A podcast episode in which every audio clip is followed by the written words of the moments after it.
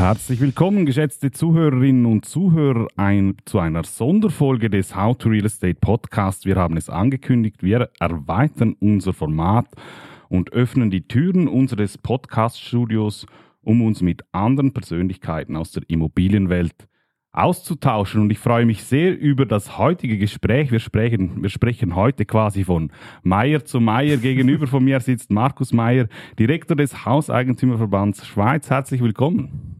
Grüezi. Mein Name ist Michael Meier. Schön haben Sie eingeschaltet. How to Real Estate, der Immobilienpodcast mit Robert Plantag und Michael Meier. Präsentiert von Crowdhouse und Propertunity.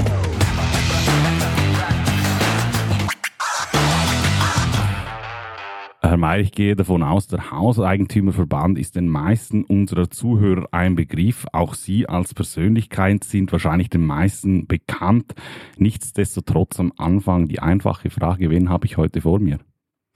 Ja, hier sitzt Markus Meyer, wie gesagt, Direktor des HIV Schweiz.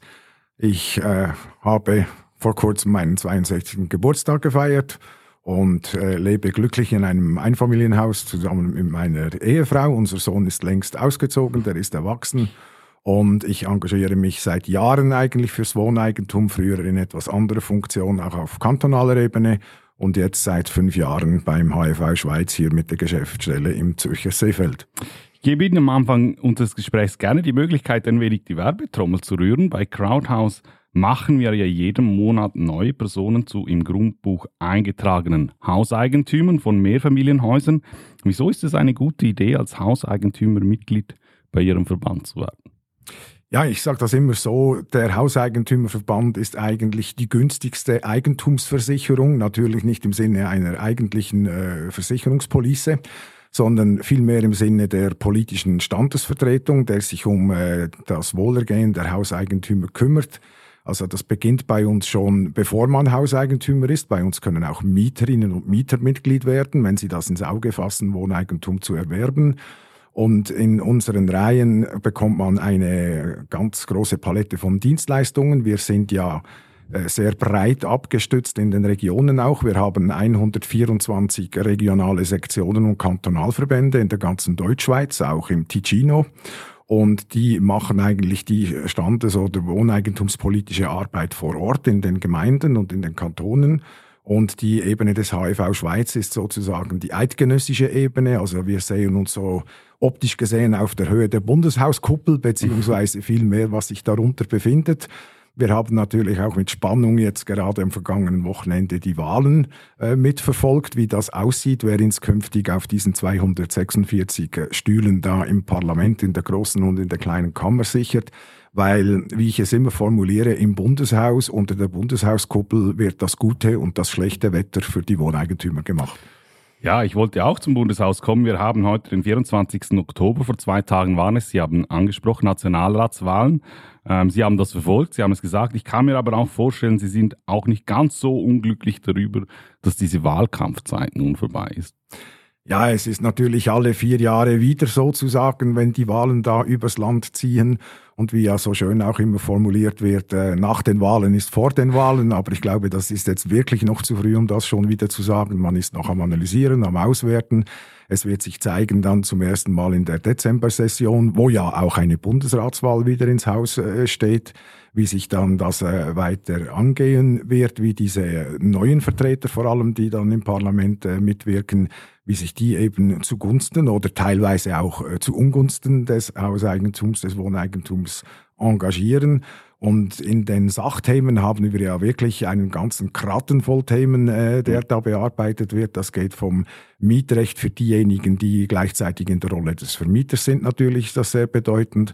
Und wir haben Themen wie Raumplanung und andere Vorschriften, weil ich habe manchmal das Gefühl, es vergeht kein Tag in diesem Land, ohne dass nicht eine neue Bestimmung erlassen wird, die die Wohneigentümer irgendwo betrifft. Das Thema Wohnen und Mieten ist ein Thema, das in der Schweiz seit Jahren kontrovers diskutiert wird. Mit dem Hauseigentümerverband und dem Mietverband stehen sich zwei Verbände gegenüber, ähm, die unterschiedliche Interessen vertreten. Dass man dass sich da nicht immer mit Samthandschuhen anfasst, liegt in der Natur der Sache. Nichtsdestotrotz, ich hatte schon das Gefühl, dass der Ton in diesem Jahr schärfer war als auch schon.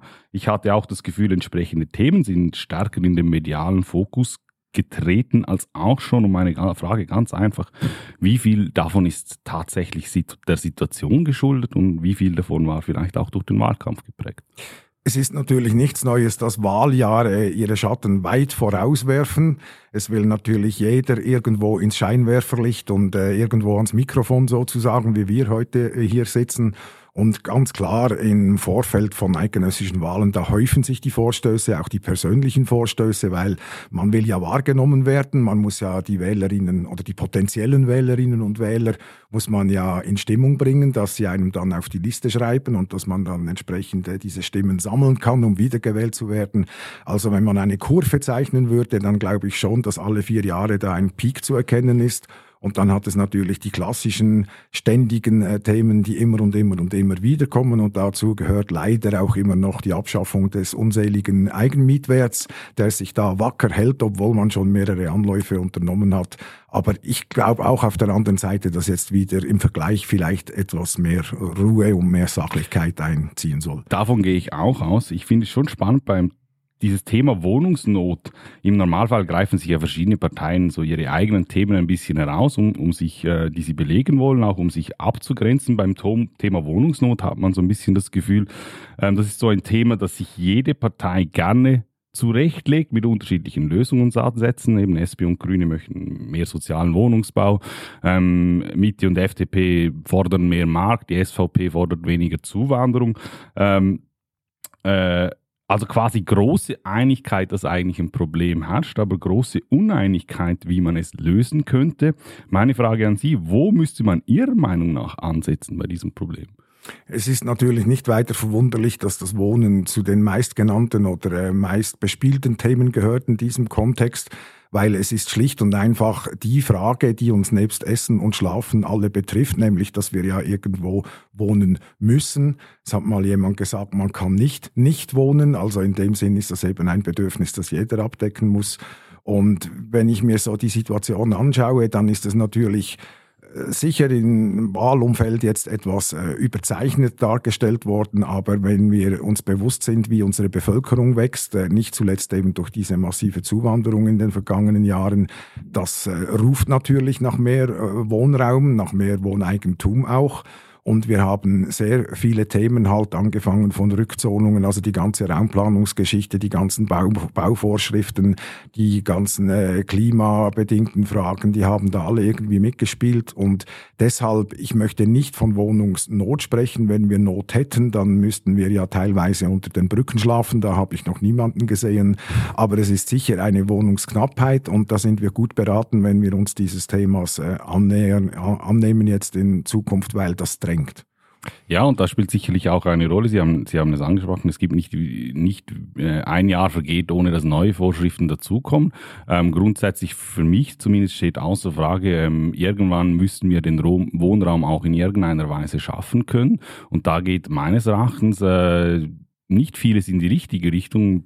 Stichwort beispielsweise Baugesuche. Wir haben heute deutlich längere Baugesuchsverfahren, als das wir das noch vor zehn Jahren haben. Und auch wenn solche politischen Lösungen dann diskutiert werden, ich, äh, nehme ein Beispiel in der Stadt Zürich, war ja letztens der Vorschlag auf dem Tisch, ähm, ein Stockwerk mehr zu ermöglichen, dann scheinen sich die Fronten relativ verhärtet zu haben.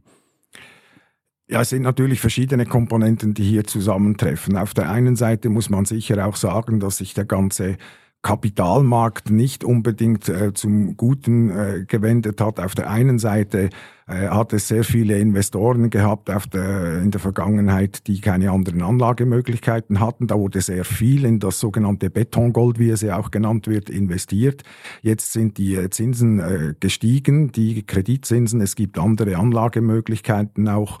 Und das macht natürlich für denjenigen, der einen Kredit benötigt, macht es das Ganze wieder teurer. Wir verschärfen dauernd die Vorschriften. Es gibt teurere Materialien, es gibt äh, Rohstoff- oder Materialkreisläufe, die obligatorisch werden, die mit einer Teuerung versehen sind. Und dann haben wir nicht äh, zuletzt diese ganze Geschichte aus der Raumplanung heraus von 2013, was wir abgestimmt haben. Das ist jetzt zwar schon zehn Jahre mhm. her, aber dieses hehre Wort der Verdichtung, das damals geprägt worden ist, das scheint mir doch nicht ganz so richtig zu funktionieren. Weil jeder gern verdichtet, aber einfach bitte nicht vor der eigenen Haustüre. NIMBY, not in my back, äh, backyard, yes. Ähm, Sie haben die höheren Zinsen angesprochen. In den letzten zwölf Monaten haben sich die Rahmenbedingungen für, auch für Hauseigentümer ähm, grundlegend verändert. Ähm, Stichwort eben steigende Zinsen. Wir hatten zuvor mehrere Jahre mit einer sehr berechenbaren, konstanten und tiefen Zinssituation. Ähm, zu tun. Die Realität ist heute eine andere. Zinsen, Hypotheken sind ein wesentlicher Faktor für jeden Hauseigentümer. Ich nehme dementsprechend an, das Thema hat auch Ihre Mitglieder beschäftigt. Haben Sie das auch gespürt, beispielsweise in den Anfragen, in den Bedürfnissen ähm, Ihrer Mitglieder? Es ist natürlich so, dass Anfragen dieser Art primär bei den Sektionen stattfinden, dort wo die Leute äh, entsprechend der HIV-Sektion angeschlossen sind, dass sie äh, diese dort an die Fachexperten richten. Aber wir nehmen das natürlich auch auf gesamtschweizerischer Ebene wahr.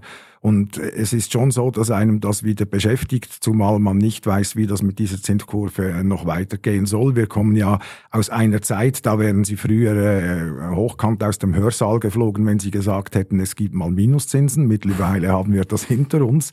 Das ist natürlich auch nicht das Modell, das wir uns wünschen, aber jetzt hat es zackig angezogen und das kann schon den einen oder den anderen in die Bredouille bringen, dass halt jetzt äh, die Tragbarkeit da plötzlich wieder anders aussieht, als es äh, vor diesen Zinserhöhungen war.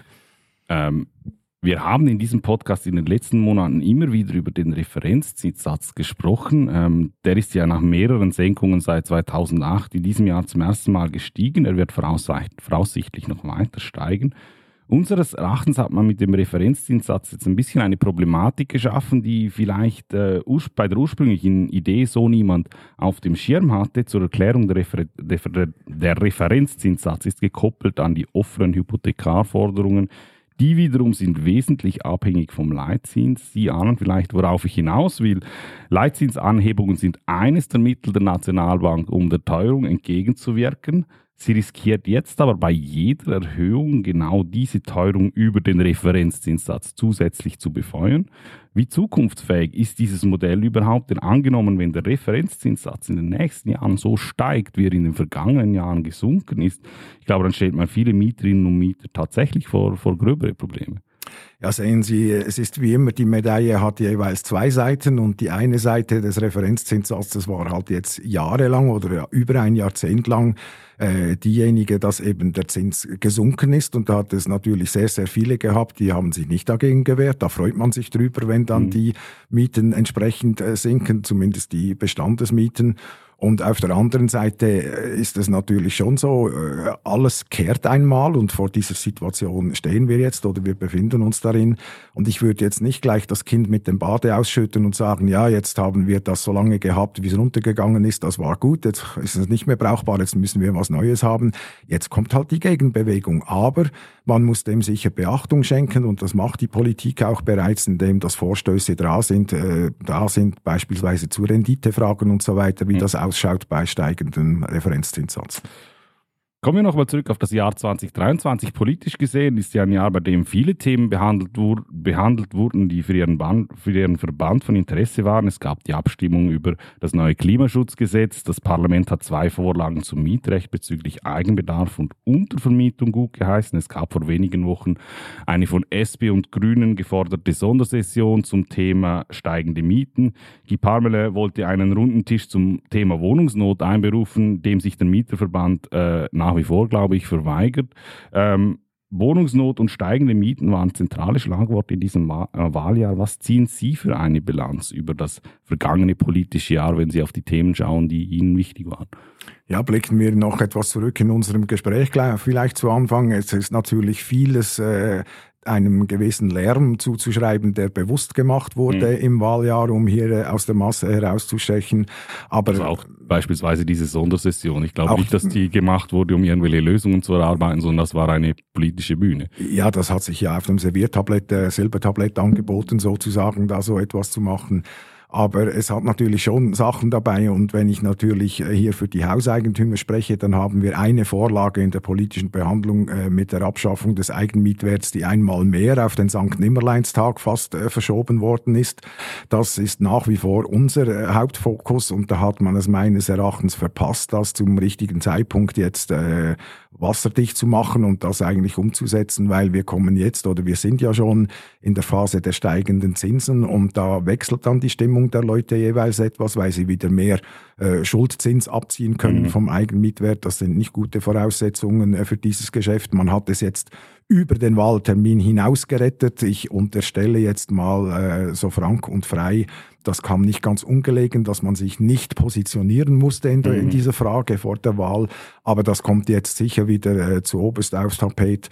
Und es sind halt auch diese mietrechtlichen Fragen, die teilweise etwas äh, überzeichnet dargestellt wurden. Auch diese Re Referenden jetzt für diese beiden äh, mietrechtlichen Geschäfte, das wird äh, so hoch gehängt, wie es eigentlich in Tat und Wahrheit gar nicht ist. Aber es hat sich geeignet, um hier plakativ aufzutreten. Eben die Linke bezeichnet die beiden Vorlagen zum Eigenbedarf und zur Untermiete als bürgerlichen Angriff auf das Mietrecht. Sie möchten beide Vorlagen bekämpfen. Ich nehme an, Ihre Position zu den Vorlagen ist eine andere.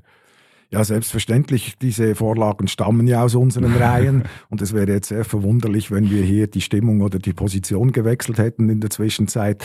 Aber es ist tatsächlich so, dass jetzt viel erzählt wird, was äh, nicht zutrifft. Es ist ja auch beachtenswert, dass zumindest äh, die eine der beiden Vorlagen, dass die etwas äh, im Hintergrund sich abspielt. Das ist äh, diejenige, wo es um diese Untervermietung geht. Mhm.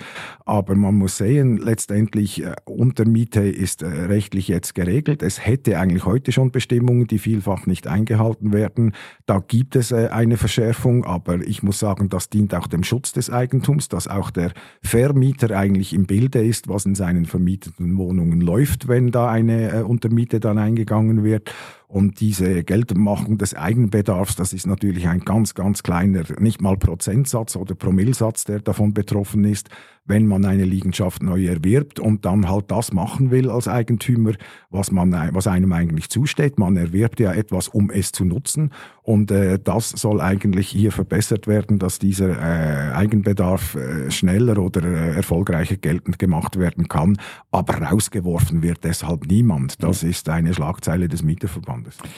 Stichwort Eigenmietwert, den habe ich natürlich auch fett auf meinen Notizen. Ähm, Sie haben schon äh, einiges dazu erläutert. Jetzt für alle, die vielleicht nicht äh, das Bundeshaus jeden Tag so verfolgen, wie Sie es tun, können Sie vielleicht ähm, kurz ähm, versuchen, äh, einen Stand abzugeben, wo wir da stehen, ähm, wie das Thema gerade aktuell behandelt wird. Ich weiß, es ist ein Thema, mit dem beschäftigen Sie sich, seit Sie das äh, Direktorat übernommen haben beim Hauseigentümerverband. Ähm, einfach kurz für die, die äh, vielleicht nicht da täglich am Ball sind, wo liegt das Thema momentan? Ja, wir reden ja jetzt von diesem Thema, wo man die Frage stellen könnte, wer hat's erfunden? Und es sind tatsächlich die Schweizer. Und wir sind da allein auf weiter Flur weltweit äh, mit diesem Modell. Und es ist ja dieser äh, fiktive Zins, der eigentlich, äh, oder das fiktive Einkommen, das steuerlich belastet wird, wenn man Wohneigentum hat. Und da geht's schon mal nicht auf, wenn ich mir etwas käuflich erwerbe, dann kann ich das in der Regel nutzen, ohne dass ich dann dazu noch eine Gebrauchssteuer bezahlen muss. Ich sage immer, wenn ich mit meiner Frau Skifahren gehe, und sie hat äh, eigene Skis und ich habe Mietskis, dann kann, muss sie auch keinen Eigenabfahrtswert bezahlen und ich mhm. mit meinen Mietskis nicht. Die Vorlage selbst, die ist eigentlich äh, erfreulich weit gekommen mittlerweile, das darf man auch sagen. Es äh, ist, läuft jetzt das sogenannte Differenzbereinigungsverfahren zwischen der kleinen und der großen Kammer, also zwischen Ständerat und Nationalrat. Und der Ständerat hat bereits eine Lösung verabschiedet. Da ist der Nationalrat noch nicht ganz kongruent, nicht ganz deckungsgleich und deshalb müssen jetzt diese Differenzen noch diskutiert und ausgeräumt werden. Und da geht es vor allem darum, dass äh, der Ständerat der äh, Meinung ist in seinem Beschluss, dass der Eigenmietwert für das selbstgenutzte Wohneigentum am Hauptwohnsitz abgeschafft werden soll. Und der Nationalrat plädiert eigentlich für eine gesamtheitliche Lösung, indem es auch bei den Zweitwohnungen, also beispielsweise bei einer Ferienwohnung, abgeschafft werden soll. Das bringt aber neue Fragestellungen oder neue Herausforderungen mit sich, vor allem für die Berg- und Tourismuskantone, wo dann natürlich ein mhm. erheblicher Teil an Steuersubstrat fehlen wird. Also da muss man meines Erachtens behutsam zu Werke gehen und nicht das Kind mit dem Bade ausschütten, aber wir werden sehen, ob sich der Nationalrat da noch äh, bewegen kann. Und dann ist ein großer Streitpunkt bei der Abzugsfähigkeit von Schuldzinsen. Und da gibt es schweizweit äh, meines Erachtens einen Grundlagenirrtum.